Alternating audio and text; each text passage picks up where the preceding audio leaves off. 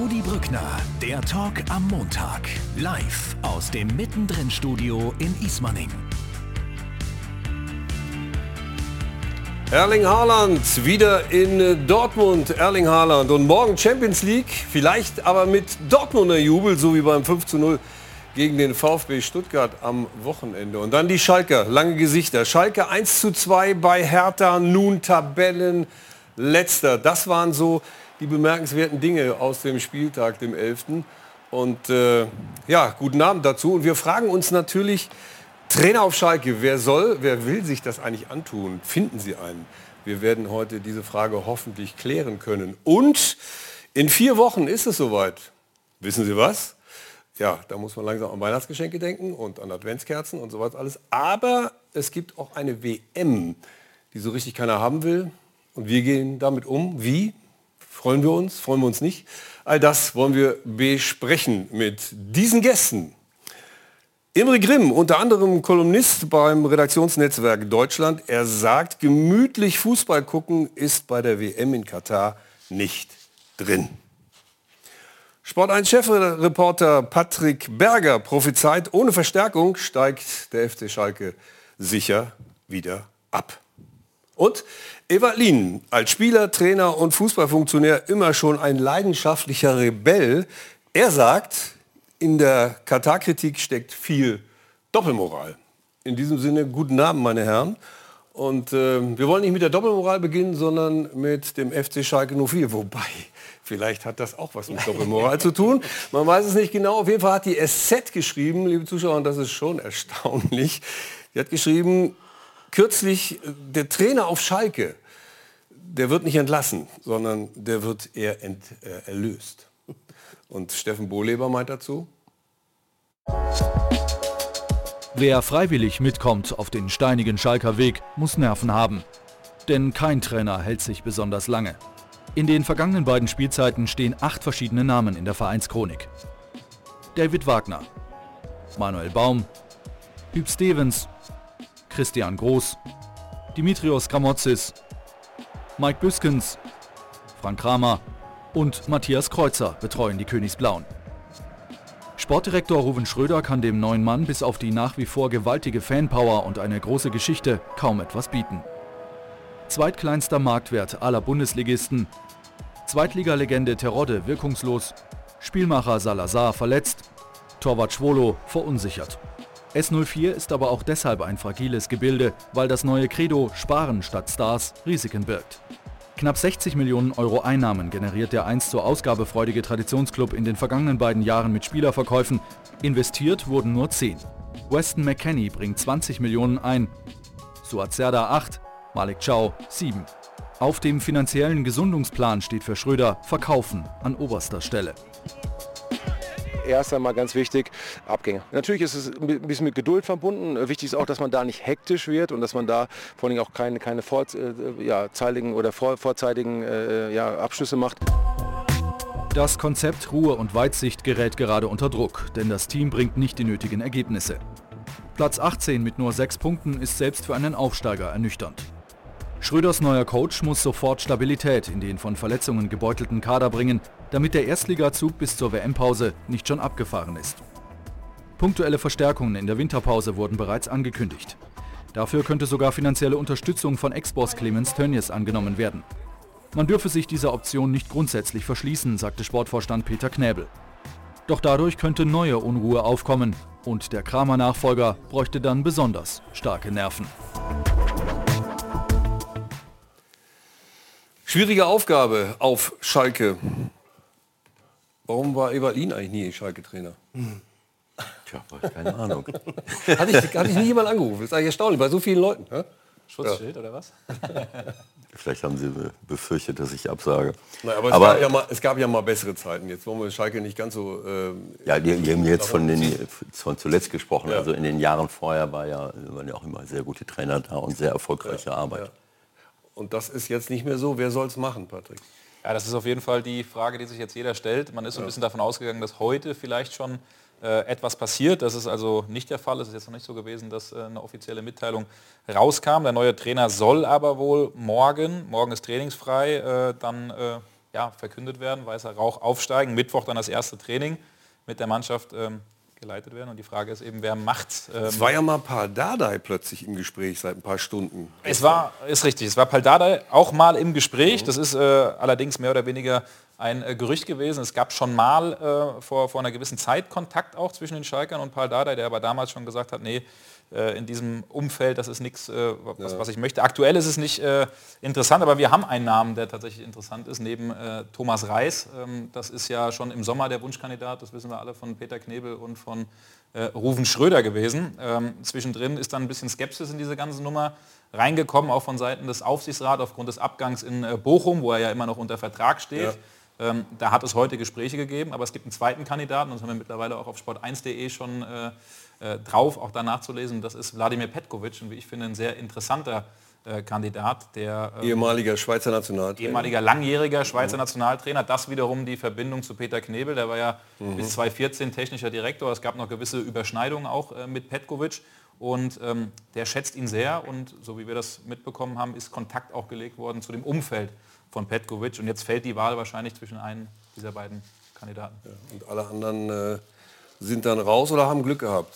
Kann man ja auch so sagen. Ich war, ich war im Stadion gestern. Du hast in Berlin. Ich war da, ich habe gestern Niederlage Berlin, gesehen. Ja, ich habe zwei Spiele gesehen in Berlin und zwar habe ich nachmittags gesehen FC Victoria Berlin, Frauen, Regionalliga Nordost gegen Okay. SFC Stern 1900. Wie ist das ausgegangen? Das war 4-0 für dieses interessante Projekt, was sie da starten mit in fünf Jahren in die Mhm. Bundesliga und so. Und jetzt rate mal, bei welchem Spiel ich mehr Spaß hatte. Bei dem Frauenspiel nehme ich an. Natürlich, und zwar mit Abstand. Also Weil es zumindest wenn man die- war und viele weil Tore. einfach mehr los war und es war einfach, es war, es war, war es war die erste Hälfte Schalke äh, Hertha war ein Elend, Hm. wobei man aber sagen muss, es, es gibt ja diese, diese ähm, Äußerung von Klaus Fischer, der gesagt hat, dass die Spieler das Problem seien und nicht der Trainer. So, jetzt habe ich das gestern gesehen und muss ehrlicherweise sagen, dass ich das Gefühl nicht hatte. Die wollten, die waren bissig, die hatten Aber wenn diese, ich dich korrigieren darf, Ja. war glaube ich nicht Klaus Fischer, Nein. sondern es. Äh, Ich meine, es war Klaus Fischer bei uns beim RND Okay, in einem Interview. gut. Ja, also, lass ich mich korrigieren. Und äh, ich hatte den, den Eindruck, zumindest Mitte, zweiter Hälfte, äh, die wollten echt und die waren auch dicht dran. Ja, ja. Und die hatten auch sag mal, Pech mit den aberkannten Toren. Zwei, sozusagen. ja. Und vor Dingen eins zwei ganz knapp, In ne? 15 Minuten zwei Tore. Und wir können uns die Tore noch mal kurz angucken.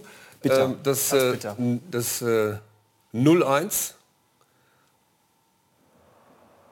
Hier haben wir die Situation. Also erstmal hatten die, die beiden Tore, wie gesagt, aberkannt bekommen, die Schalker. Und dann kriegten sie dieses Ding hier.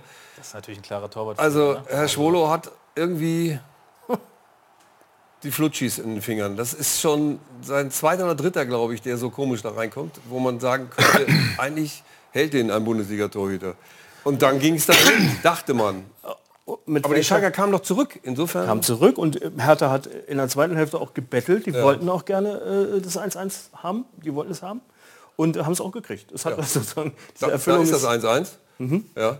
Und ähm, dann dachte jeder, okay, geht so mit einem Unentschieden, keiner kann damit so wirklich leben, aber sie müssen wohl damit leben. Ging es dann zu Ende. Dann kam es natürlich noch anders. Hier zunächst der Schuss, da, da muss man sagen, der Christensen hat natürlich, äh, was sagt der Trainer dazu? Der Christensen konnte ihn zu spät sehen, oder? Das darf man ihm nicht angreifen. Ja, der geht ja durch die Beine von dem äh, noch mal auf. von dem äh, von dem Abwehrspieler, Ja, der ja, fälscht ihn abgefälscht. noch mal, So ab, der fälscht ihn noch mal ab. Äh, er steht eigentlich ordentlich, kann vielleicht so einen Meter weiter rausstehen. Mhm. Das machen manche Torhüter nicht so gut, dass sie zu sehr auf der Torlinie stehen. So weit hinten. so weit hinten und dadurch das äh, Tor zu groß machen. Also wenn er ein Mhm. bisschen mehr entgegenkommt. Ähm, aber gut, das sind Sekundenbruchteile, die da Jedenfalls, entscheiden. um das nochmal zu bestätigen, ich, also mein Eindruck war, an den Spielern liegt es nicht. Und ich glaube, das wird auch gewürdigt von den Fans. Die Stimmung war irre, auch nach dieser ärgerlichen Niederlage. Äh, Da ist eine, eine große Liebe immer noch, die du auch offensichtlich nicht erschüttert kriegst. Ja. Äh, Und ähm, so, so sehr man sich auch bemüht, sie zu erschüttern, ja, mit sechs äh, Niederlagen in Folge. Aber äh, es war äh, am Ende einfach ärgerlich. Und äh, die, der Aus Einsatz hat mir Sicht. gefallen, ja, aus Schalker Sicht, genau. Aber jetzt muss man sich natürlich auch fragen, gehen wir mal davon aus, Reis oder Petkovic, einer von beiden wird's. Ist es von beiden geklärt, dass zum Beispiel die Hausmacht von Mike Büskens ad acta gelegt wird? Das heißt, er runter von der Bank, keinen Einfluss mehr. Auch Asamoah runter von der Bank, keinen Einfluss mehr. Ist das gewährleistet? Es ist ein ganz schwieriges Thema auf Schalke, weil äh, er natürlich gewisse Verdienste hat. Eurofighter ist, äh, die ganze Geschichte ist natürlich hinlä- hinlänglich äh, bekannt. Dann ist er eben eingesprungen und hat mitgeholfen, aber auch da mitgeholfen, wieder aufzusteigen. Aber auch da haben Leute gesagt, dass er jetzt nicht der Hauptarchitekt des Erfolges war, sondern er das Team drumherum, unter anderem auch ein Matthias Kreuzer, der jetzt äh, mhm. Interimstrainer war. Und ähm, ja, es gibt Verdienste, natürlich, keine Frage auch äh, für, äh, für Mike Büskens, aber das ist auch ein Kriterium gewesen, ein K.O.-Kriterium für den einen oder anderen Trainer schon im Sommer zu kommen, weil Schalke da klar gesagt hat, mit den ja. beiden, ich nehme jetzt auch mal Gerard Asamoah, den man auch auf der Bank mhm. äh, nimmt, Lizenzspielerleiter mit dazu, wenn die da sind, weil sie eben so viel Hausmacht haben, weil sie so viel Einfluss einnehmen, kommen wir nicht. Das war bei Daniel Farke der Fall, das war bei äh, Leitsch der Fall, der ja, jetzt in Bochum ja, ist. Ja. Jetzt ist man ein bisschen davon äh, abgekommen, dass man zumindest sagt, um die Frage zu beantworten, mhm. nein, also er wird jetzt nicht rasiert weg von der Bank, der, der soll das weiterhin bleiben. Der Neue darf auf jeden Fall einen oder zwei Assistenten mit dazu bekommen, um da eben auch noch ein bisschen äh, zu steuern. Das ist schon eine also sehr ich, brisante Konstellation. Ich sage es mal so, Ewald, das würde ich als Trainer nicht machen wenn ich, wenn ich auf, auf die Bank komme, egal von welchem Club, und jetzt in dem Fall speziell Schalke, und äh, da sitzen schon Leute, die hausintern natürlich ihre Drähte und Kanäle haben. Und, und ich bin für die, für die Mannschaft verantwortlich, dann möchte ich auch mein Team da haben und sonst niemanden. Ich kann das nicht beurteilen, ob die mhm. hausintern ihre Drähte haben und sich nicht loyal und, äh, und, und gut verhalten. Das weiß ich nicht. Aber eine Sache ist völlig klar, das ist ein Unding. Ja. Das ist ein No-Go, dass ich einen Trainer verpflichte und ihm nicht die Möglichkeit gebe, jemanden mhm. mitzubringen. Äh, es gibt äh, die großen Trainer äh, in den ganz großen Vereinen, die kommen mit ganzen Teams an, was ich auch als komplett übertrieben finde. Dann noch mit dem Analysten und mit, mit äh, die, die, die, tauschen alle aus. Die tauschen alles ja. aus, was dann dazu führt, dass mhm. du keine Kontinuität hast. Mhm. Äh, ich brauche bestimmte Leute, die müssen. Ich kann nicht alle fünf Minuten den Athletiktrainer und den Analysten und den und mhm. den wegnehmen, dann stehe ich hinterher völlig blank da. Aber Wie viel hast du in deinen, in deinen Stationen, äh, also im, im, deutschen Raum zum Beispiel, mitgenommen? Einen. Also einen Co-Trainer? Einen Co-Trainer. Wir haben, ähm, es gab Zeiten, da, da hatte man noch nicht mal einen Co-Trainer. ja gut. ja, das darf man mal nicht vergessen. Ja, ja, ne? Also als, äh, als ich in Mönchengladbach gespielt habe, äh, Jupp Heinkes war dann der Co-Trainer. Mhm. Die meisten hatten, äh, wir hatten äh, Karl Strigalski, die meisten hatten noch nicht mal einen, einen Athletiktrainer. Mhm. Äh, in Köln war Rolf Herings, bei uns war Karl Strigalski. Viele hatten keinen Athletiktrainer. Mhm. Und dieses äh, ähm, diese äh, Aufteilung der Aufgaben äh, an ganz an ein großes Team, das hat sich im Laufe der Jahre natürlich ergeben. Aber ich habe das nicht gewusst. Ich habe vor kurzem noch mit dem Ruven Schröder gesprochen in unserem, äh, in unserem Podcast. Mhm. Der 16er, da, das habe ich gar nicht gewusst. Das geht nicht. Das geht einfach nicht, weil ein Trainer braucht ähm, eine, mindestens eine Vertrauensperson an seiner Seite, mhm. äh, den er in- und auswendig kennt. Äh, mit dem hat er zugestimmt damals? In, in eurem Podcast. Übrigens mit Michael Born zusammen, wollen wir gerne sagen an der Stelle, 16er. Wer hat wem zugestimmt? Äh, der Ruben Schröder hat, hat dem zugestimmt, dass da dass tatsächlich der Trainer, der dann da sitzt, auch seine Leute da haben soll auf der Bank? Nein, ich habe das nicht gewusst in dem Ach Moment. So, okay. Ich habe das gar nicht gewusst, dass der Frank Kramer mhm. ohne einen eigenen ja. Co-Trainer ist. Das hätte ich das, den Gedanken vielleicht nur, nur mal kurz äh, zu erweitern, das ist, das, ist, das ist ja richtig. Es war dann später, hat Schalke zumindest erkannt und hat dann mit Benjamino Molinari, der vorher mhm. äh, mit Andreas, äh, äh mit Alexander Zorniger in, auf, auf Zypern erfolgreich war, einige Monate später dann diesen Trainer Jetzt dazugenommen, entführt. wo Frank Zorniger. genau, Zorniger entführt, Molinari aber auch interessant geblieben. Das heißt, es ist ein Trainer, der geblieben ist, noch unter mhm. Kramer, der also nicht der entlassen kannte wurde. Den noch, ne? Der kannte den noch, mhm. der aber der da geblieben ist. Dann hat man jetzt äh, Mike Büskins, dann wir sehen da äh, Thomas Reis, der würde dann äh, auf jeden Fall Markus Gellhaus, seinen langjährigen Co-Trainer, auch aus Bochum mitnehmen. Wen jetzt Petkovic hat, muss ich sagen, in der kurzen Zeit. Wir haben die Info erst vor der Sendung bekommen, konnte jetzt ja. nicht nachgucken, wer eigentlich sein Intimus ist. Wenn wir uns jetzt mal auf die beiden fokussieren, äh, Petkovic und äh, Reis, mhm. was spricht für Thomas Reis als Trainer auf Schalke? Ich glaube, aus eurer Sicht? Ja, wenn ich das vielleicht noch kurz ausführen darf, ich glaube, ja. Thomas Reis ist, ist, äh, ist äh, jemand, der zumindest äh, den Pott sehr gut kennt, die Region sehr gut kennt, der, der, der aus Bochum kommt, der äh, Rufen Schröder sehr gut kennt, die Liga kennt, der auch eine klare Spielidee hat und der zumindest auch mit äh, Bochum gezeigt hat, dass man mit wenigen Mitteln auch aber, erfolgreich Aber wer von Bochum nach Schalke geht, ist fast Verrat, weißt du? Ja, aber es ist nicht Dortmund Bochum geht nicht, aber ich, ich, glaube nicht, dass es Bochum, das so die, die ganz so schlimm, nicht ganz so schlimm ist. Ja. Diese Konstellation glaube ich nicht. Allerdings bei, bei, ihm ja. ist es so, wie du schon gesagt hast, der bringt auf jeden Fall seinen Co-Trainer mit und wenn sie sich für Reis entscheiden, ist die Bank leer. Also jetzt aus, äh, aus äh, Büskens und Adamoa Sicht gesehen. Weil äh, dann sitzen nur Leute von äh, Thomas Reis da. Das dürfte naja, klar sein. Das war eine seiner Forderungen. Ne? Ja genau, also die Forderung war auf jeden Fall, dass Gellhaus kommt, aber mhm. ich sage jetzt trotzdem, so was ich gehört habe, wenn er denn kommen sollte, bleibt dabei, äh, Mike Biskins darf auch weiterhin seinen Job machen, vielleicht dann, man sieht es ja jetzt auch schon und das ist ja auch ein klares Zeichen, unter der Woche äh, Matthias Kreuzer hat das Was Training geleitet. für einen Job? Ist das Mythos hochhalten war- oder was macht Mike Büsken für einen Job? Das hast du jetzt gesagt, ob es Mythos hochhalten ist, aber äh, Naja, weil er bringt sich- Eurofighter ist und er bringt sich schon, er bringt sich natürlich schon ein. Man sieht, dass er das eher in der zweiten Reihe macht, im Hintergrund, Was macht baut er dann die? Hütchen mit auf, macht die Übungen, macht die Einheiten, macht das schon, äh, macht es schon mit. und gibt, die, und gibt das, was in der Kabine gesprochen wird, direkt weiter an die nächsten Etagen. Das ist doch das Problem. Das weiß ich nicht. Ja, ja aber das ist das Problem. Und, und vor allen Dingen, äh, Woher weißt du das, Rudi? ja, es- jeder hat so seine Kanäle. Ich dachte, du hättest dich resozialisiert im Laufe der Jahre. Ja, aber das stimmt Jetzt fängst du wieder an. Vermutungen, Ja, doch- Vermutungen in den Raum zu stellen. Also das nein, nein, ist, das das weiß ist, ich. Rudi, nein, komm doch in das, unser Reporter-Team. Das weiß ich. so nein, das ist ein, das ist eine, das ist eine schwerwiegende, Vorsicht, das ist eine schwerwiegende Anschuldigung. Ja, aber Also- ich kann natürlich, den, ich kann natürlich meine, meine Quelle nicht nennen. Das, das ist wiederum journalistische äh, Ja, Sorgfaltspflicht. da, dahinter, dahinter kann man sich immer verstecken. Das Nein, das ist klar. kein Versteck diesmal. Ja, aber das, ich, ich kann mir das gar nicht vorstellen. Also äh, da sind so viele erfahrene Leute, Rufen Schröber, Peter, äh, Rufen Schröber, Ja. Peter Knebel. Äh, ich glaube, dass du das innerhalb von, äh, von ein, zwei Wochen mitbekommst, wenn so etwas passieren würde. Das ist ein absolutes No-Go. Genau wie es nicht So, geht, das- dass ein, das ein- meine ich ja. Äh, dass ein Trainer äh, keine Vertrauensperson Es gibt eine geheime, es gibt eine geheime Kammer quasi in diesem ganzen Fu- Fußball. Äh, Kosmos und das ist die Kabine und der Trainer, wenn sie, wenn sie gemeinsam, die Mannschaft und der Trainer, wenn sie gemeinsam arbeiten. Nicht nur der Und Trainer, das, muss, sich- das muss sicher sein. Das Trainerteam. ja, aber, aber, aber trotzdem Ich kann nicht alleine als Trainer arbeiten. Das ist unmöglich. Du brauchst ein Team, dem man vertrauen kann und all das, was dort in, der, in der Kabine besprochen wird, Das muss auch also in, bei, der, bei der Besprechung, da äh, müssen Dinge passieren. Wenn das nicht passiert, kannst, du, äh, äh, kannst du nicht nach vorne kommen. Und wenn das jemand nach draußen tragen würde, keine Ahnung. Also ich, ich, ich finde das alles ein bisschen, äh, vielleicht wisst ihr mehr als ich, mit, Also in mit Sicherheit. In dem Fall ist es so, jetzt gehen wir mal auf, auf Petkovic, um, um, mal, um mal das Thema zu wechseln. Nein, lass mich doch mal, Ja, bitte. lass doch mal dabei Okay. bleiben. Ja. Du, ihr, ihr wollt immer nur von Trainern reden. Imre hat gerade gesagt, doch, Du, dann machen wir weiter. Was hat er gesagt? Wir wollen auch von Tra über Trainer nein, ihr, ihr tut so, als wenn die Trainer auf dem, auf dem Platz stehen. Mhm. Das, was äh, Klaus Fischer gesagt hat, was im Übrigen auch Hüb Stevens gesagt hat, Olaf Thun hat es auch gesagt. Ja. jeder sagt, dass der aus dem Fußball kommt. Ich muss auch die Mannschaft dafür haben. Ja, Ich ja. muss auch die Mannschaft dafür haben. Als Trainer, ich, kann, ich kann ein guter Absolut. Trainer sein, ich kann ein schlechter Trainer sein, ich kann der beste Trainer der Welt sein, äh, in, in, in meinen Qualitäten.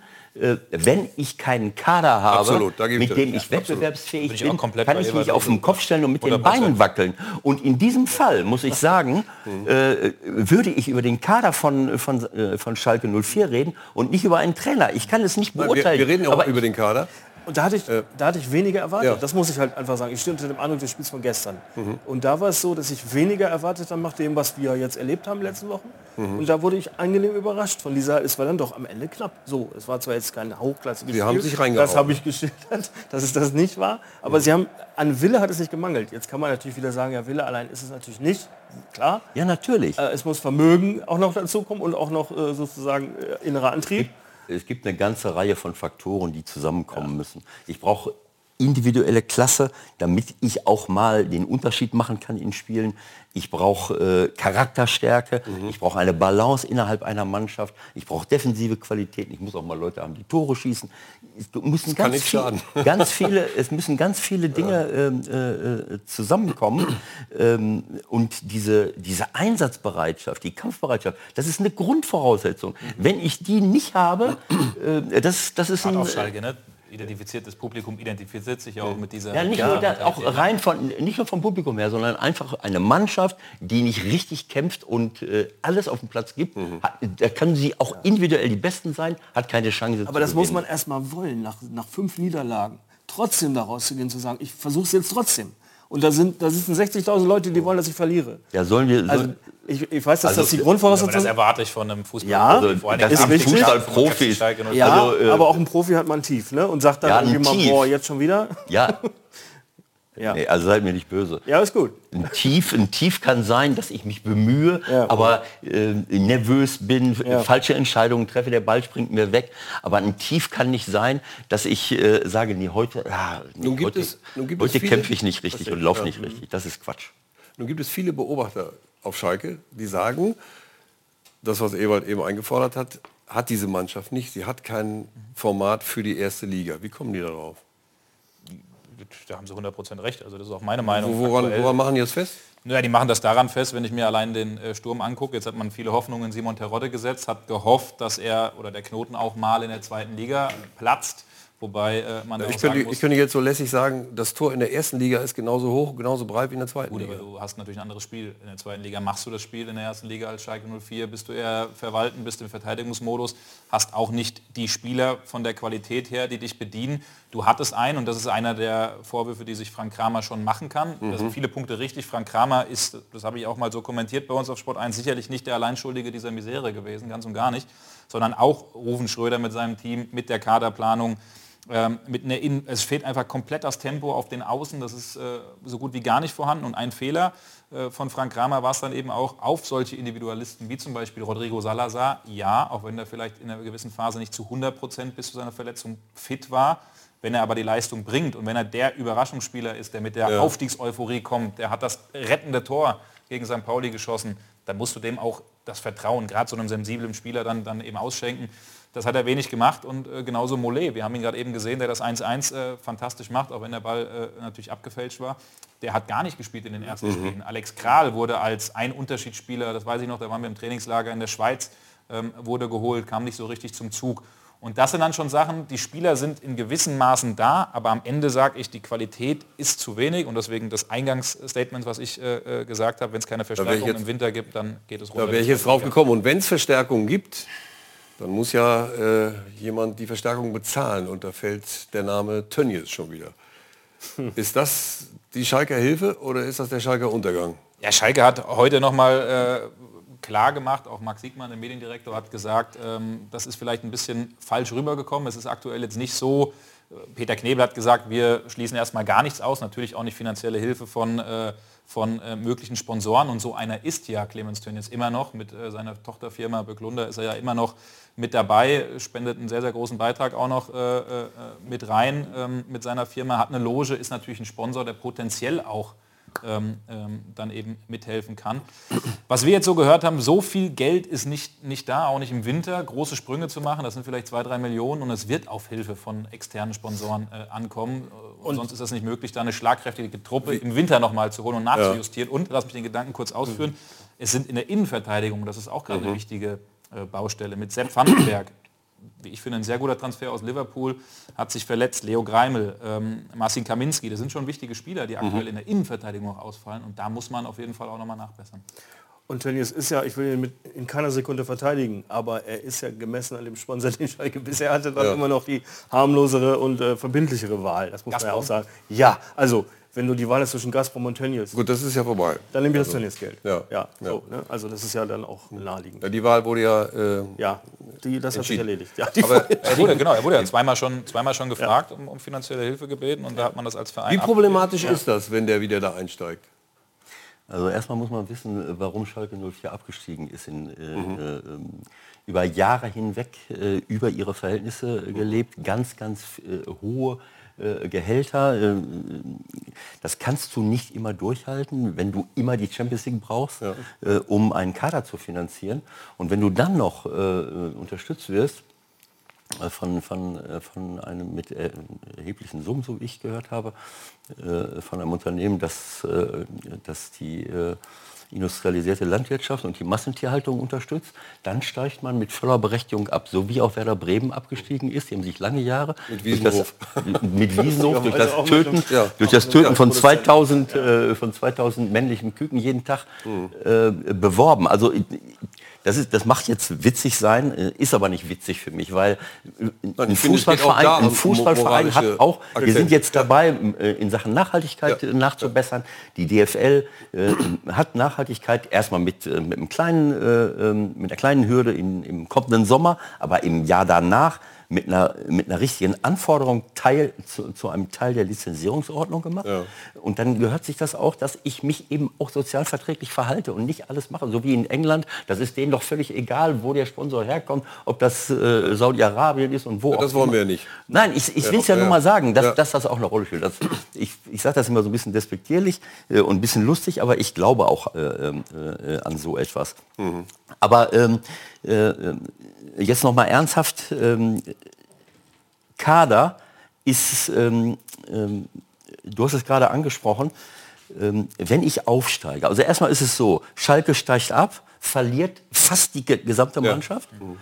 So, und dann haben sie ganz, ganz viele Leute dazugeholt. Mhm. Und ich weiß das vom Rufen, und das war auch völlig klar, dass das Ziel niemals war, sofort wieder aufzusteigen. Mhm. Mhm. Das ist ein Betriebsunfall eigentlich. Die hat mehr Zeit. Es ist, ja. ja. du brauchst einfach ja, Zeit. Zwei, drei Jahre hat man sich gegeben. Ja. So, du, die haben sich zwei, drei Jahre gegeben, um aufzusteigen. Wenn das zweite Jahr gewesen wäre, dann hättest du schon mal eine gesettelte Mannschaft gehabt, junge Spieler, die sich reingespielt haben und vielleicht auch eine Mannschaft, die sich zusammengefunden hat. Jetzt haben sie ein paar Leute dabei gehabt, die ausgeliehen waren so wie, ähm, äh, wie Itakura, mhm. auch wenn er jetzt schwer sich verletzt hat. Das war einer der wichtigsten, der besten sagen, Spieler. Das, der, das ist natürlich, den kannst du nicht ersetzen. In dem der zweiten Liga oder... Aber auch oder knapp 6 Millionen äh, die Klausel damals gekostet, wo Schalke dann sagen kann, natürlich wäre das toll gewesen, ihn zu haben, aber ja. da sind uns finanziell an die Hände gebunden. Ja, aber das habe ich gestern auch im Fernsehen gehört. Äh, man, man, munkelt, sie hätten ihn halten können. Ja, wie denn? Wenn, die, wenn sie kein Geld haben, äh, dann kann ich auch für 6 Millionen, äh, kann ich keine 6 Millionen ja. investieren. Das heißt, sie haben, äh, sie haben äh, eine, ein paar Spieler, auch der, wie heißt der jetzt, von Stutt der nach Stuttgart zurückgegangen Schulinov? ist. Äh, Schulinov. Mittlerweile in Burnley, aber sogar ist nach Auch England. ein richtig guter Unterschiedsspieler. Ähm, und dann mussten sie noch den einen oder anderen abgeben. Hm. Wenn ich äh, Tiaf habe, äh, Thio, ähm, wen, Itakura, Thio, äh, haben sie noch einen Innenverteidiger, der... Äh, und die kriegst du nicht ersetzt natürlich zu den... So, das heißt, ja. sie hatten eine Mannschaft, die für Zweitliga-Verhältnisse top war, mhm. aber sie konnten sie nicht äh, in die zweite Liga äh, rüber retten.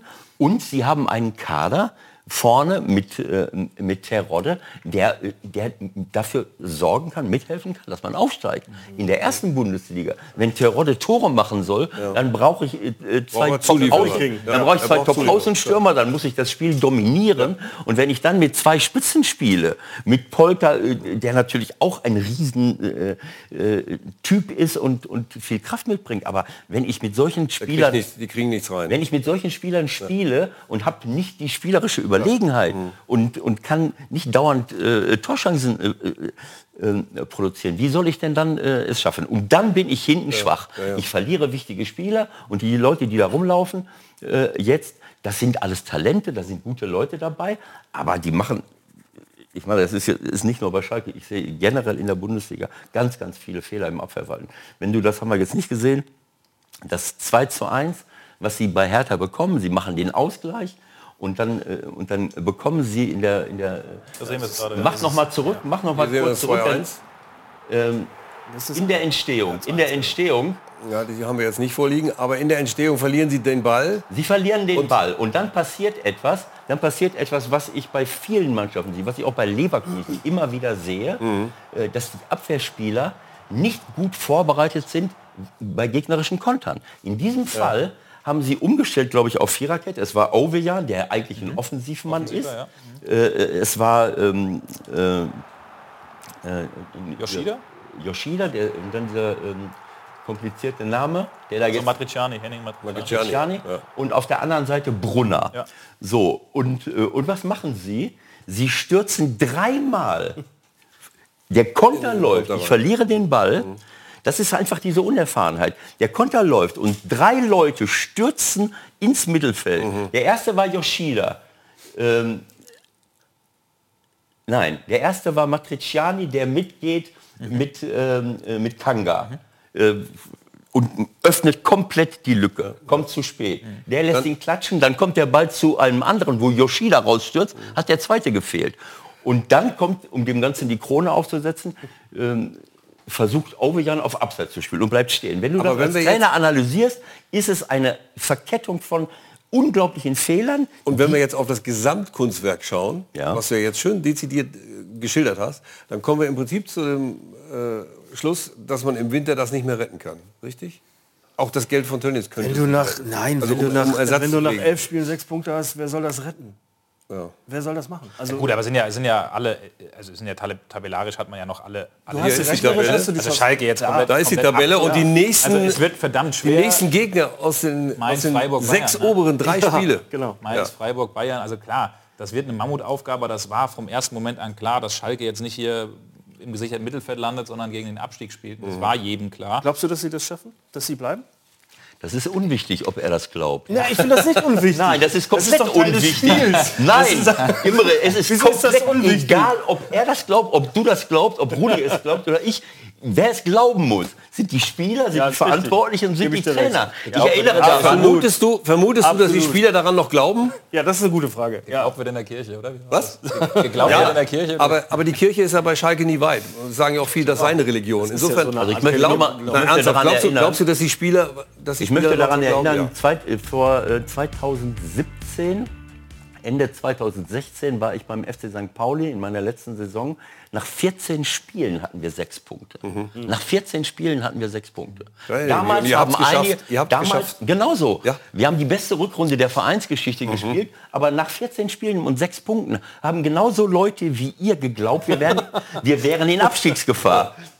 Waren wir aber nicht. also ich es sehe ist schon- immer also- möglich. also es ist Die immer Frage, ob die möglich. Spieler daran glauben. Ja. Ich, mein Eindruck von gestern, und nur von gestern, ist, ja, sie tun es, weil sie Mhm. haben bis zur letzten Minute mitgemacht. Vermögen ist das eine, ist klar, haben wir darüber gesprochen. Aber Wille ist da. Und ich glaube, äh, das, Das ist die Grundvoraussetzung. Das Das, ist das, war was- aber auch im letzten Ja. Jahr eines, eine Dann- der Qualitäten von Schalke. Ich hab, sie haben nicht immer optimal gespielt, aber sie haben immer einen ja, unglaublichen ja. Willen Das haben die gezeigt. gestern ausgestrahlt. Das fand ich. Also wir halten unterm Strich bei dieser sehr intensiven Debatte über den FC Schalke fest, dass äh, wenn jemand weiß, wie man über die Rückrunde doch noch die Klasse erhält, Jetzt wirst, so, jetzt wirst du wieder unsachlich. Nein, nein, nein, warte. Das ist, ich, ich will nur, ich, ich habe jetzt das Problem, dass ich eine Überleitung von, dieser spann, von diesem spannenden Thema, Ja. muss ich jetzt zur WM kommen. Und Ich, ich helfe dir gleich. Ja. Lass mich noch einen Satz Okay. sagen. Der Winter ist ja schon mal ein Stichwort. Genau so, beim Winter. Ja. Also ich, ich möchte nur Folgendes sagen. Ja. Ähm, alles ist möglich im Fußball.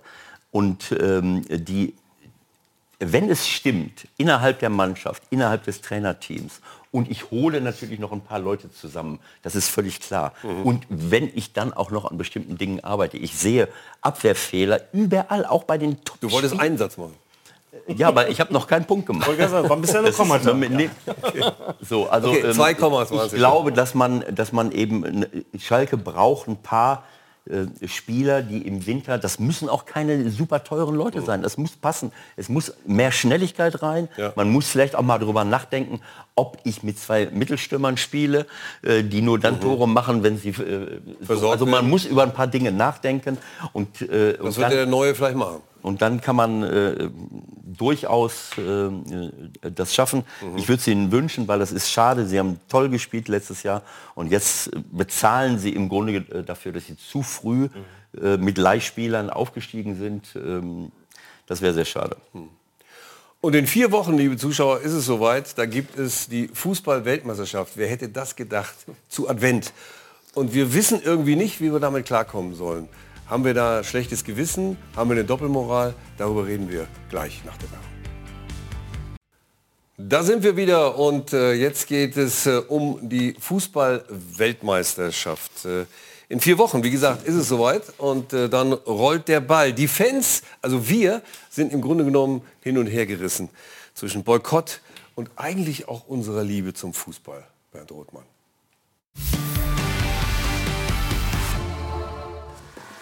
Es ist ein Dilemma. Ja, wir wollen die Fußball-WM genießen, aber bitte nicht in Katar. Wie wägt man ab zwischen den eigenen Interessen und den eigenen Wertevorstellungen, wenn sich beide widersprechen? Die WM in Katar ist da nur ein aktuelles Beispiel. Denn eigentlich müssten wir unsere Moralvorstellungen täglich hinterfragen. Beim Kauf eines neuen Trikots oder von Kleidung, die bestimmt nicht in Deutschland gefertigt wurde. Bei den Sponsoren unserer Bundesliga-Clubs, beim Fliegen, Stichwort Klimaschutz, beim Heizen. Wo kommt unsere Energie her? Wissen wir, ob die Arbeitsbedingungen beim Bau unseres Urlaubshotels unseren Vorstellungen von Menschenrechten entsprochen haben? Eben ein dauerhaftes Dilemma, dem wir entkommen, auch weil wir diese Fragen die meiste Zeit schlicht ignorieren. Doch diese Fußballweltmeisterschaft in Katar steht unter dem Brennglas. Die Kritik am Gastgeber, den Menschenrechten, den Arbeitsbedingungen ist omnipräsent. Am Ende muss jeder und jede Einzelne entscheiden zwischen Fußballparty und Boykott, im Zweifel mit der Fernbedienung. Es ist eine Abwägung, die zeigt, ganz so einfach ist die Kritik an der Fußball-WM in Katar leider nicht. Und trotzdem, Imre, hast du ja äh, einen größeren Artikel für das Redaktionsnetzwerk Deutschland geschrieben unter der Überschrift Katerstimmung vor Katar. Ja. Wie sollen wir Fans jetzt damit umgehen? das muss jeder für sich. Also nicht ich, würde, deinem- ich, würde Artikel, niemandem, ich würde niemandem vorschreiben wollen, was er zu denken oder zu gucken hat oder nicht. Ich kann nur für mich sagen, dass ich mich wahnsinnig gern auf diese WM freuen würde, weil wir nach, äh, nach zweieinhalb Jahren Ausnahmezustand im Negativen echt auch mal so eine vierwöchige Ausnahme in, im Positiven gebrauchen könnten im Moment. Und ich fände es wahnsinnig schön, wenn wir eine ganz tolle WM in einem ganz normalen ähm, Aber du hast selber gesagt, gemütlich ja, gibt's nicht. Fußball gucken geht nicht mehr. Ich fürchte, ich fürchte, zumindest ich kann es nicht ausblenden. Warum nicht? Gucken. Ja, ich, es kann sein, dass wenn, was ich, Marco Reus in der 92. Minute im Halbfinale gegen Holland so ein 2-1 schießt, das dann für eine Sekunde egal ist. Und dass ich dann sage, okay, jetzt komm, Arme hoch. Ja. Ich glaube aber, dass ich die Begleitumstände dieser WM beim Gucken nicht ausblenden könnte. Also ich als Holland-Fan wäre natürlich ganz besonders beleidigt. Dann. das nur nebenbei. das ist eine persönliche, das ist eine andere Geschichte. Geschichte, Das, Da ja. geht es nur um Fußball. Du sagst ja, ich kann es Ja. nicht gemütlich gucken, weil... Weil Fußball immer, äh, weil Fußball war nie ein Guilty Pleasure. Fußball war nie was, wofür wir uns irgendwie insgeheim geniert haben. Ja. Es war nie so, dass wir sagten, ähm, es war ja bei aller, bei allen Scheichmillionen und äh, Großkotzigkeiten und Größenwahn und äh, arroganten Superstars, war es ja immer so ein herrliches, ähm, unschuldiges, fröhliches, buntes Vergnügen am Ende, bei allen negativen Begleiterscheinungen. Es klebte eine Menge Geld dran, aber eben nie Blut. So, und das ist jetzt anders. Und deshalb... Nur in Argentinien schon, aber... Ja, das ist 78, ist richtig. Da war sicherlich auch äh, äh, Blut am Ball, kann man sagen. Ja. Ja. Aber in diesem Fall ähm, ist das Ausmaß dieser ähm, Menschenrechtsverletzung doch so groß, dass ich das als Zuschauer äh, nicht ähm, ignorieren kann und mich ehrlicherweise auch äh, um dieses unschuldige Vergnügen betrogen fühle. So, es ist jetzt vielleicht mein persönliches Leid nicht ganz so groß wie das von einem Gastarbeiter äh, oder so, aber ich glaube, dass die, dass die FIFA äh, inzwischen, so wie sie jetzt ist, sowas nicht mehr machen würde, ist meine Theorie. Sicher. Nee, sicher nicht. Wäre schon sicher. Ja, ja, aber ich glaube, dass sich inzwischen die entscheiden ja Vergabe... nach, die entscheiden ja nach Kohle, Es hat nicht sich- nach Moral. Ja, aber ich glaube, es ist um Moral. Wir hatten das Thema vorhin kurz mit Tönnies, äh, dass du das als, äh, auch als FIFA nicht mehr ignorieren kannst. Du kannst Moral nicht mehr...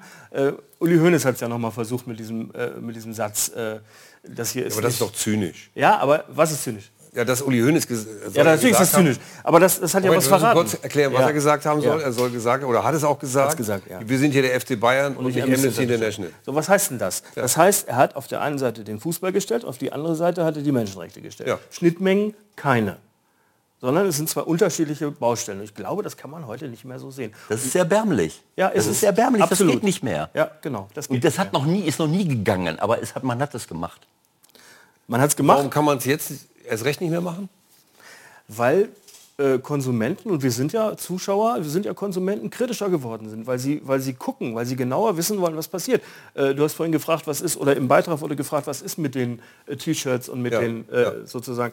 Natürlich ähm, ist es eine Sünde am Ende, Sünde ist jetzt ein großes Wort, aber es ist auf jeden Fall bedenkenswert, ein 6-Euro-T-Shirt zu tragen, von dem du nicht weißt, wo es herkommt. Der Unterschied ist aber, dass der T-Shirt-Hersteller mir nicht jahrelang und immer wieder auf prunkvollen Partys erzählt, wie wahnsinnig weltverbindend der aktiv ist und wie unglaubliche äh, er die Werte verbreitet. Ich, ich bin sicher, Infantino wird eine flammende Rede halten äh, über die vereinigende Kraft des Fußballs und die Vielfalt und die Buntheit. Aber Beste, das ist beste WM aller Zeiten. die beste WM aller Zeiten, danke, genau. In der Und Wüste das, zumindest. das- die erste und letzte. Das, damit wird er sich blamieren. Er wird sich damit Rudi, du hast blamieren. gerade gefragt, wa- warum kann man das nicht? Ja. Weil wir äh, nach Werten leben sollten. Ja. Weil wir, äh, weil wir das, was wir möchten, ähm, wir, wir, wir, wir, tun so, als wenn äh, die ganze Welt so wäre wie wir, äh, diese westlichen Demokratien.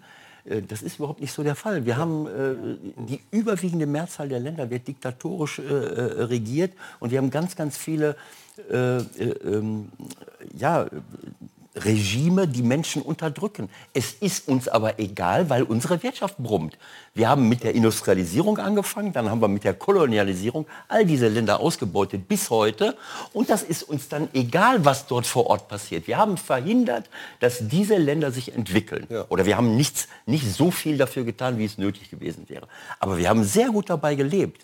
Und äh, jetzt haben wir einen Moment erreicht, äh, wo auch durch, durch das Internet, durch äh, die ganze Welt weiß jetzt, wenn irgendwo was passiert. Ja. A und B ist es so, dass wir jetzt von einer, äh, da, so wie wir gelebt und gewirtschaftet haben, sind wir von einer Klimakatastrophe bedroht, die alles kaputt machen wird, was wir uns hier aufgebaut haben. Und in dem Moment, Kommt in irgendeinem Zusammenhang, ob es Fußball ist, ob es Wirtschaft ist, zu sagen, naja, das, äh, dann kann ich auch als Wirtschaftsunternehmen sagen, ja, was, was aber interessiert mich die... Man muss aber, aber bedenken, Rudi, ich finde, äh, mhm. wenn ich da kurz einhaken darf, da, natürlich bin da komplett, komplett eurer Meinung, äh, ich glaube, da kann man keine zwei andere Meinungen haben.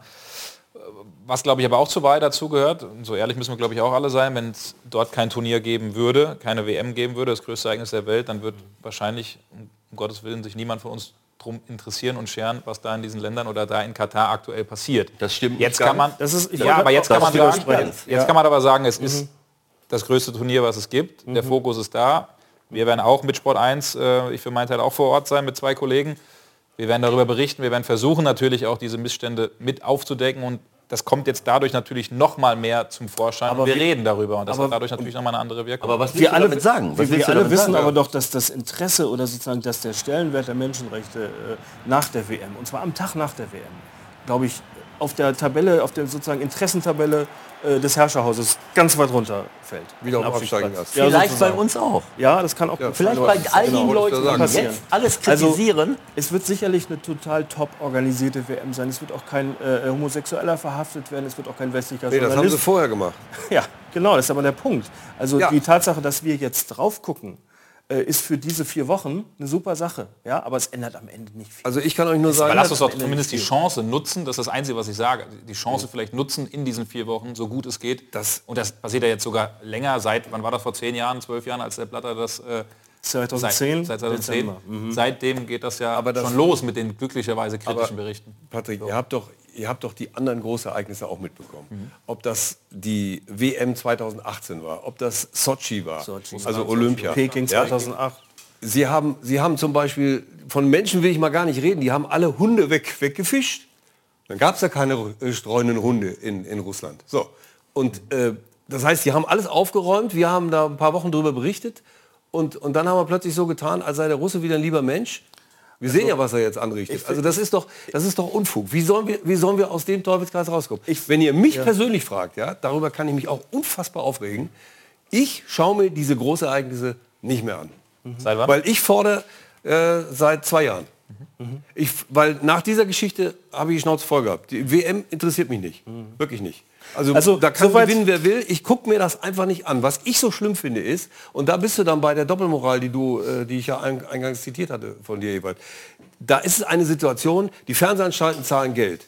Die könnten ja auch vielleicht mal sagen, dafür zahle ich nicht. Wie wäre es das denn damit?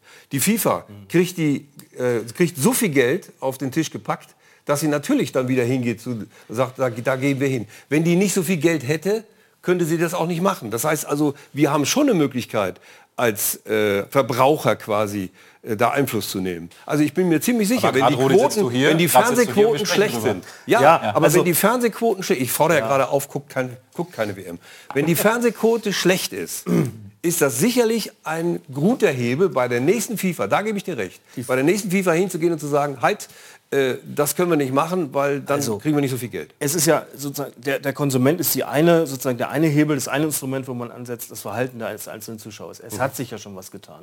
Das war aber nicht der Sport, der das erreicht hat. Das war auch gar nicht der DFB nee. und schon gar nicht die FIFA, sondern das waren amerikanische Staatsanwälte, die nämlich dazu, dafür gesorgt haben, dass zum Beispiel Coca-Cola oder andere Sponsoren mhm. sagen, oh, Zusammenarbeit mit der FIFA, das ist Das kann unter dem Gesichtspunkt äh, ähm, äh, Kooperation mit einer mafiösen Struktur äh, gewertet werden. Dann lassen wir die Finger von. So, das heißt, es bewegt sich ja schon was.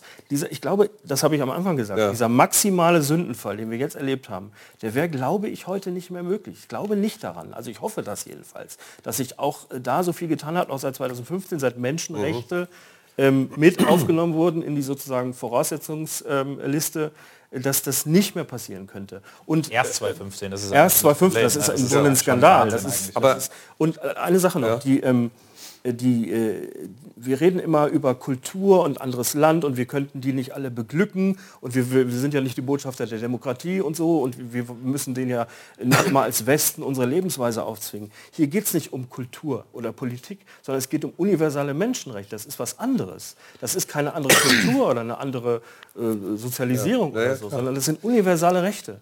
Ja. Aber wie, wie komme ich dann aus dem Dilemma raus, äh, Ewald, dass du ja, dass ich dich ja eingangs zitiert habe, dass du sagst, die Katar-Kritiker äh, haben im Prinzip steckt da viel Doppelmoral drin. Das kommt jetzt darauf an, wer, wer darüber redet. Also wenn Amnesty International darüber redet, dann ist da keine Doppelmoral, weil das sind diejenigen, die schon immer darauf hingewiesen haben. genau. Die, nicht, die brauchen kein Sportereignis. Äh, Das sind Leute, die ehrenamtlich arbeiten und seit Jahrzehnten auf der ganzen Welt den Finger in die Wunde legen. Ohne die hätten wir viele Dinge gar nicht, äh, gar nicht mitbekommen. Aber auch meine ich gesagt haben vor, vor ein paar Monaten, jetzt nicht mehr boykottieren, dafür ist es zu spät, ey, sondern bin ich total ihrer Meinung. ist Missstände aufdecken und draufblicken. Ne? Also das nur ja, Der, das, ein Boykott käme genau zwölf Jahre zu spät jetzt. Also jetzt noch zu sagen, wir fahren da Also nicht hin. bis auf die Fernsehquote ist der Boykott zu spät. Sehe ich auch so. Ja. Fernsehquotenboykott, ganz wichtig. Naja, Schlechte genau. Quote, sehr gut.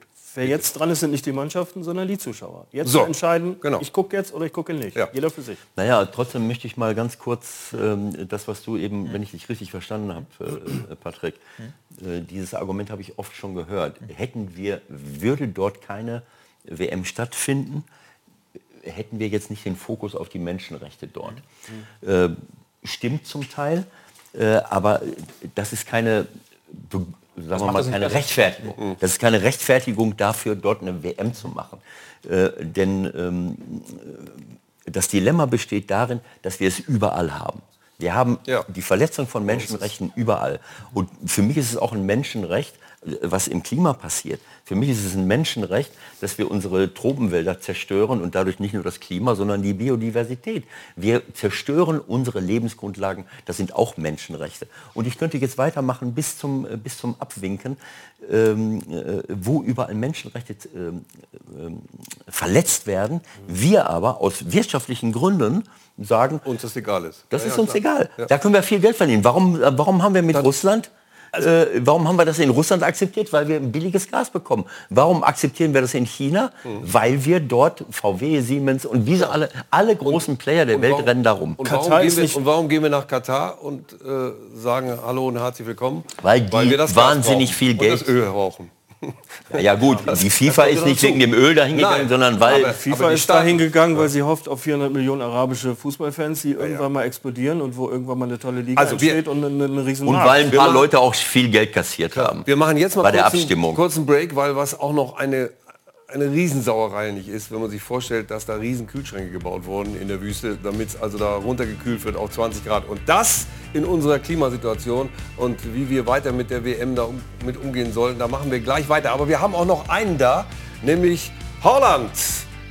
Erling Haaland ist wieder zurück in Dortmund, wird morgen spielen. Auch darüber reden wir noch, ob der BVB Man City die Bude vollhaut oder ob es genau in die andere Richtung geht.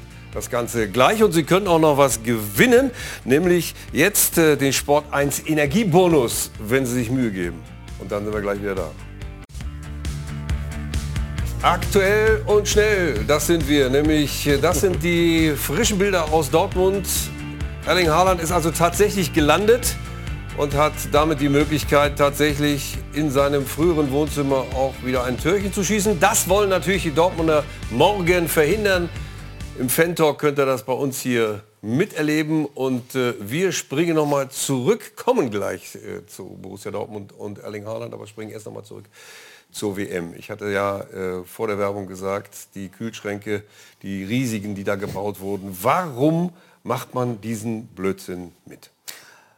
Das kann ich nicht beantworten. Ich glaube, es wird am Ende niemanden geben, der das beantworten kann. Warum ist die EM auf ungefähr 27 Ebenen falsch? Ja. Eine davon ist die ökologische.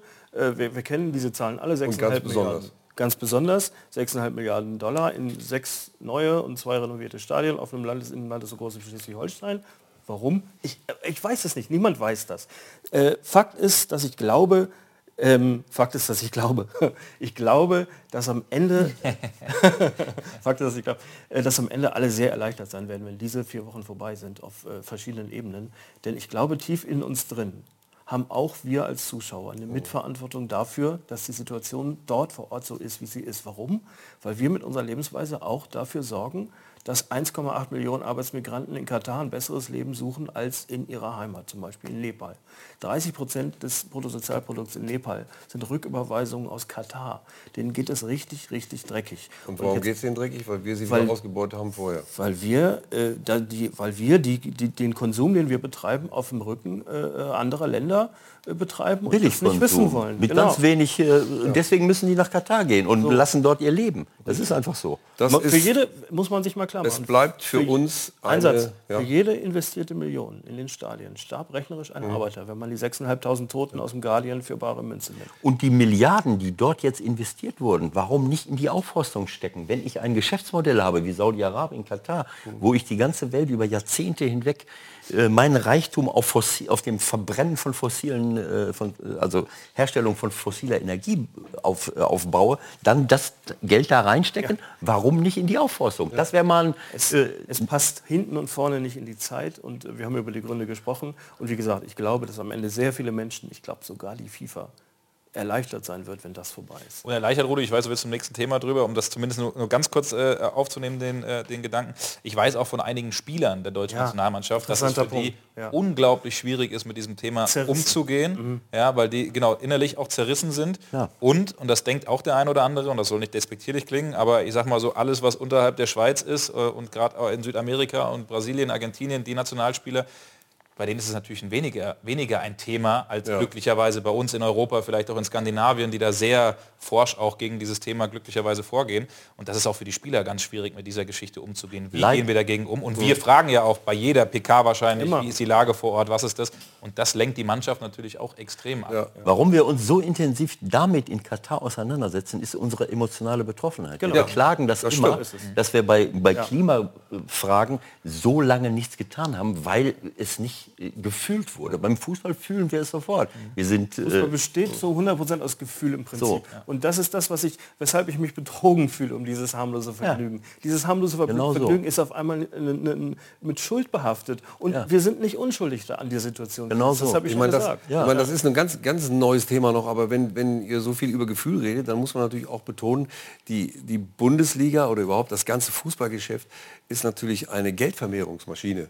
Und äh, das hat nichts mit Gefühl zu tun. Ja, aber nur die Fans wir glauben, die, wir nutzen die, die Gefühle. Wir nutzen die Gefühle der Menschen. Du hast einen Haufen Kommerzexperten, die seit Jahren nichts anderes gemacht haben, als äh, Fans und ihre Kultur als so eine Art lästigen Krawallkarneval für, für ungeduschte Bierproleten zu diskreditieren äh, und äh, sozusagen sich von Scheiß äh, zahlen zu lassen mhm. und von großen Unternehmen sponsern zu lassen. Das und ist aber immer noch so. Das ist immer noch so und das ist ein Problem. Und, das, und in Katar, an Katar kristallisiert das diese ganze Problematik. Ja. Genau. Ja. Du hast auf einmal dieses Bewusstsein dafür, dass der sechsjährige Fan mhm. in Block F überhaupt keine Rolle spielt. Das ist keine neue Erkenntnis. Der sechsjährige Fan in Block F übrigens ist auch nicht bei der WM in Katar. Im nee, Stadion. davon mal ganz abgesehen. Ja. Aber diese, diese Entwicklung zum Champagner-Event für irgendwelche Zahnarztgattinnen, mhm. äh, die, die hast du bei dieser WM, kannst du die betrachten. Du siehst die da. Da werden sie sitzen und, und so. Und ähm, ich glaube, dass diese Entwicklung und deshalb auch so eine große Liebe zum Beispiel Union Berlin äh, entgegenschlägt oder, oder St. Pauli, wo du warst. Ähm, warum? Weil du dort äh, das Gegenmodell hast. Du hast eben die, die Union-Fans, die ihr eigenes Jetzt. Stadion bauen, nicht weil sie müssen, ja, sondern weil sie weil wollen. Sie wollen. So, das ist, und, und weil sie können. Und diese Welt. Und, genau, und diese und Welt. Jetzt pass auf, jetzt, jetzt kommt, jetzt kommt, jetzt kommt ja, eine, Welt, eine weltmeisterliche Überleitung. Nein, eine, ja, es kommt jetzt einfach eine weltmeisterliche Überleitung. Mach es. Und zwar Erling Haaland hat es ganz einfach der muss sich die Entscheidung nicht abbringen, was, mit, was er mit ja. der WM macht. Ja. Er ist nämlich nicht Norwegen dabei. ist nicht dabei. Ja. Mit Norwegen. Aber er ist morgen da. Und zwar in Dortmund Ja, und die Frage bleibt, äh, ob er denn den Dortmundern richtig wehtun kann. Patrick, was meinst du? Ja, natürlich kann er Dortmund sehr wehtun. Äh, ich denke da allein an das Hinspiel äh, in Manchester, da hat er ein Tor gemacht, äh, von, von 100 Spielern macht das einer und das ist ganz genau er. Vielleicht noch... Äh, Aber das macht er in 100 Jahren auch nicht mehr. Ja, er hat in, äh, er hat in, ich habe mir mal den Spaß erlaubt und so ein bisschen geguckt in der Zeit. Ich durfte ihn ja zweieinhalb Jahre in Dortmund äh, begleiten.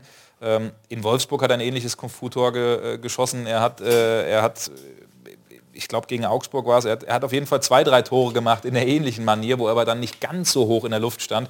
Also so ein Tor, Nico Schlotterbeck, und da sagt Mats Hummels zu Recht, wer da sagt, die Kritik an diesem 2-1 an Nico Schlotterbeck rauszulassen, der kann sich vom Sportjournalismus abmelden, weil das, der Ball ist weg und er fliegt da rein. Also um es zu beantworten, natürlich kann er dem BVB sehr wehtun, wenn man sich die Zahlen anguckt. Das sind ja Fabelzahlen, 17 Tore in der Premier League, 5 Tore in der Champions League allein jetzt schon. Ähm, er hat mich sehr, sehr, sehr überrascht, nicht aufgrund seines Fleiß und seines Willens, den hat er wie kein zweiter, sondern dass er sich so schnell an den Fußball in Manchester und bei Pep Guardiola vor allen Dingen äh, gewöhnt hat. Trainer, wie können wir das verhindern morgen? Für mich ist das Kind schon im Brunnen gefallen.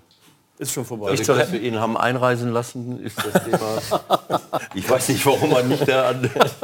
Meinst du, man hätte zurückschieben müssen? Sagen, nee, oder in Dortmund, in Dortmund war das. Ja. Du kommst hier nicht rein. Ja. ja. Das ist vorbei für mich. Und, und, und spielerisch und sportlich? Wie können wir das verhindern? Oder wie kann das Borussia Dortmund verhindern? Also ich erinnere mich an, äh, ich habe das Spiel sehr aufmerksam gesehen in Manchester. Mhm. Die haben es richtig, richtig gut gemacht. Äh, und ich habe das auch, muss ich sagen, ich habe das auch in unserem Podcast gesagt, ich habe es nicht verstanden, warum Edin, ein Top-Mann, ein Top-Trainer, warum er plötzlich einen Mittelstürmer rausnimmt mhm. und dafür einen Innenverteidiger bringt. Er wollte sie über die Zeit bringen im Zweifel, ne? Ja, aber das, ist, äh, das geht meistens in die Hose. Ich sehe mhm. ganz viele Mannschaften, die mit ihrer Dreierkette rumhampeln äh, und dann einen Mann auf Außen mhm. haben gegen zwei vom Gegner. Zwei Außenstürmer, zwei Außenverteidiger.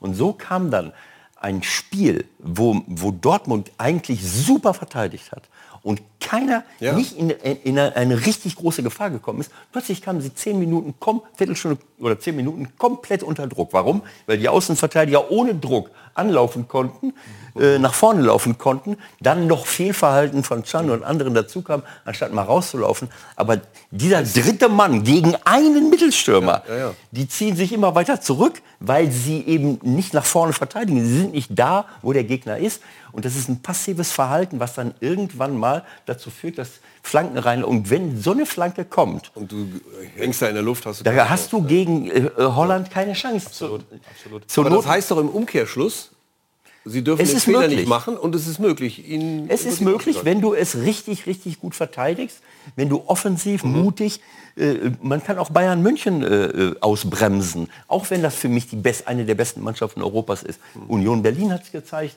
mhm. andere haben es gezeigt, es ist möglich. Ähm, äh, Bochum hat gezeigt, dass man Union Berlin Bochum kann mit den, hat mit den gleichen Waffen, ja. mit den gleichen Waffen die Union Berlin, ja. Waffen ja. sage ich nicht so gerne, Nein. haben sie Union besiegt, weil sie bissiger waren, äh, äh, sich zurückgezogen haben, Enges gemacht haben, sofort draufgegangen sind. So, also so etwas ist möglich, mhm. das kann man machen. Die Vorzeichen jetzt sind natürlich ein bisschen, ein bisschen schwieriger. Heute war ja das Abschlusstraining. In Manchester war ein Schlüssel, äh, dass Edin Terzic das Zentrum so dicht gemacht hat mit drei ja. zweikampfstarken Sechsern mit Ötchan, mit Bellingham, mit Emre Can, der abgesehen von dem Fehler beim, beim zweiten Tor war es, glaube ich, kurz Druck. Mhm. Äh, genau, ähm, aber ansonsten war das Zentrum zu. Jetzt fällt äh, Ötchan gelb gesperrt aus. Äh, Marco Reus wird es wahrscheinlich nicht packen. Es gibt das ein oder andere Fragezeichen auch bei Schlotterbeck. Also sind auch schon auch personell jetzt nicht die aller, allerbesten Voraussetzungen. Ähm, deswegen wird das nochmal eine ne, ne Hürde schwerer.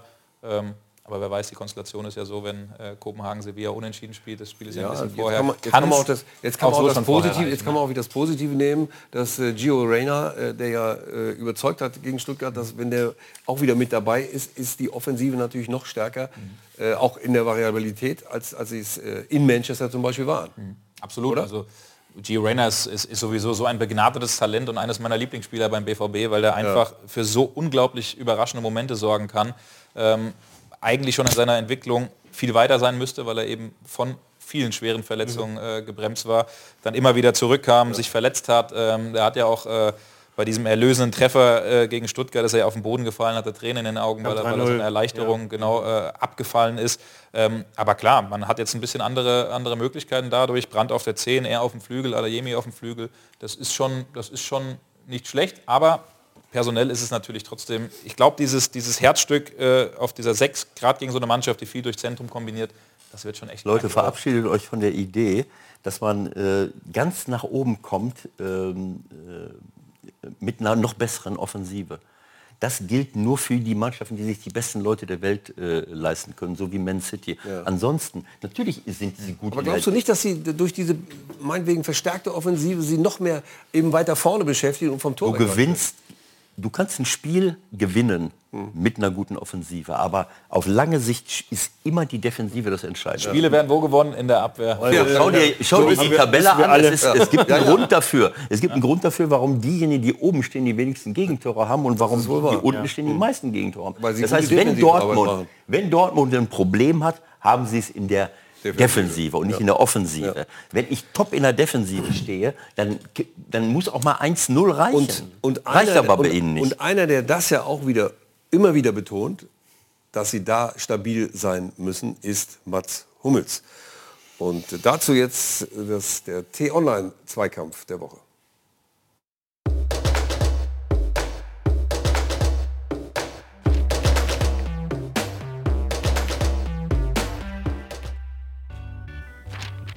Da siehst du mal, wie wichtig es ist, so richtig zuzuhören. Hm? Genau das meine ich doch. Offensichtlich hast du ein Aufmerksamkeitsdefizit. Was hab ich? Du hörst nicht richtig zu. Ja, vielleicht solltest du mal was Sinnvolles von dir geben, dann würde ich auch zuhören. Mach ich doch. Und im Gegensatz zu dir haben die Spieler von Borussia Dortmund offensichtlich auf Mats Hummels, der zuletzt richtig auf den Tisch gehauen hat, auch gehört. Immerhin haben sie jetzt gerade 5 zu 0 gegen den VfB Stuttgart gewonnen. Warte mal, weil Hummels seine Kollegen öffentlich an den Pranger gestellt hat, soll Dortmund gewonnen haben? Das glaubst du doch selbst nicht und Hummels auch nicht. Doch, genau so ist es. Und gerade deshalb sollten die BVB-Bosse mit Mats Hummels den Vertrag verlängern. Bloß nicht. Der ist doch am Ende nur noch ein Querulant und das Gemecker nutzt sich ab. Hummels ist unbequem, will den Erfolg der Mannschaft und spricht Fehler offen an. Übrigens auch seine eigenen. Ja wunderbar, davon gibt es ja genug. Hast du dir die Saison von Hummels mal angeschaut? Der spielt super, der ist einer der besten Verteidiger der Liga und hat auf einmal sogar Chancen auf die WM in Katar. Ja, ach komm, der wird im Dezember 34 Jahre alt, der war schon immer langsam, der wird von Jahr zu Jahr noch langsamer. Für die Bundesliga reicht's locker. Der hat Weltklasse-Niveau seit Jahren. Und im Übrigen macht er ganz viel mit seiner Erfahrung wett.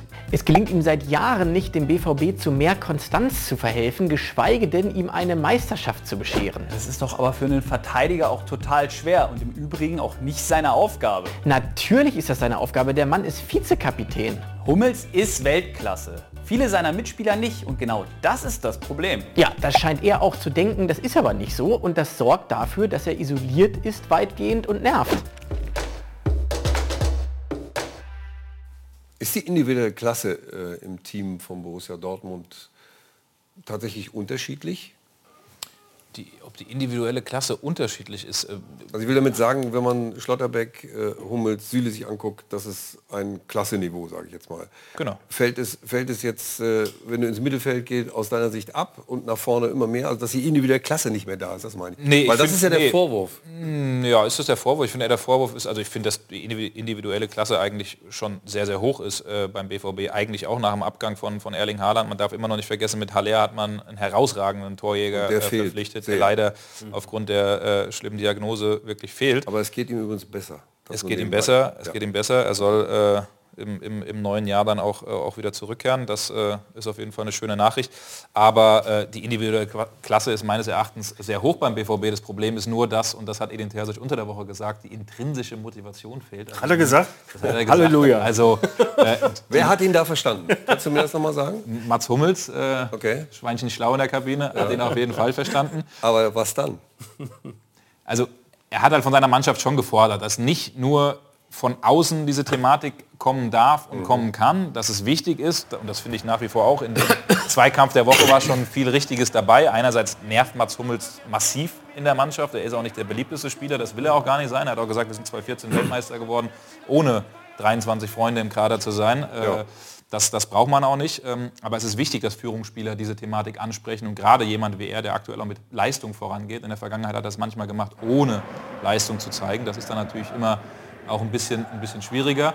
Ähm, ja, das Problem ist einfach, dass diese Motivation bei manchen Spielern in manchen Spielen eben nicht so zu 100 Prozent da ist. Sich ja. der ein oder andere Spieler vielleicht auch mal in manchen Momenten ein bisschen selbst überschätzt äh, Mats Hummels spricht ja auch immer von Erwachsenenfußball. Das hat man dann auch bei Union gesehen, als Karim Adeyemi ein überragendes Talent, aber dann anfängt in der, in der gefährlichen Zone mit der Hacke zu spielen. Und der Vorwurf war ja, Hacke Spitze 1, 2, 3. Also da bin ich mir ziemlich sicher, das dürfen Sie morgen definitiv nicht Nein, machen. Wird Sonst ja. wird das nicht gehen. Und ich hätte gerne eigentlich, äh, uns fehlt ja noch der Liebling der Woche in dieser Sendung heute, und ich hätte gerne Gio Reyna da ausgeguckt. Aber da grätschte einer dazwischen, der hat es noch mal einen Tick mehr verdient. Wer das ist, das äh, sagen wir gleich. Und äh, Sie können jetzt äh, vor der Werbung noch wieder die Sport, den Sport 1 Energiebonus gewinnen.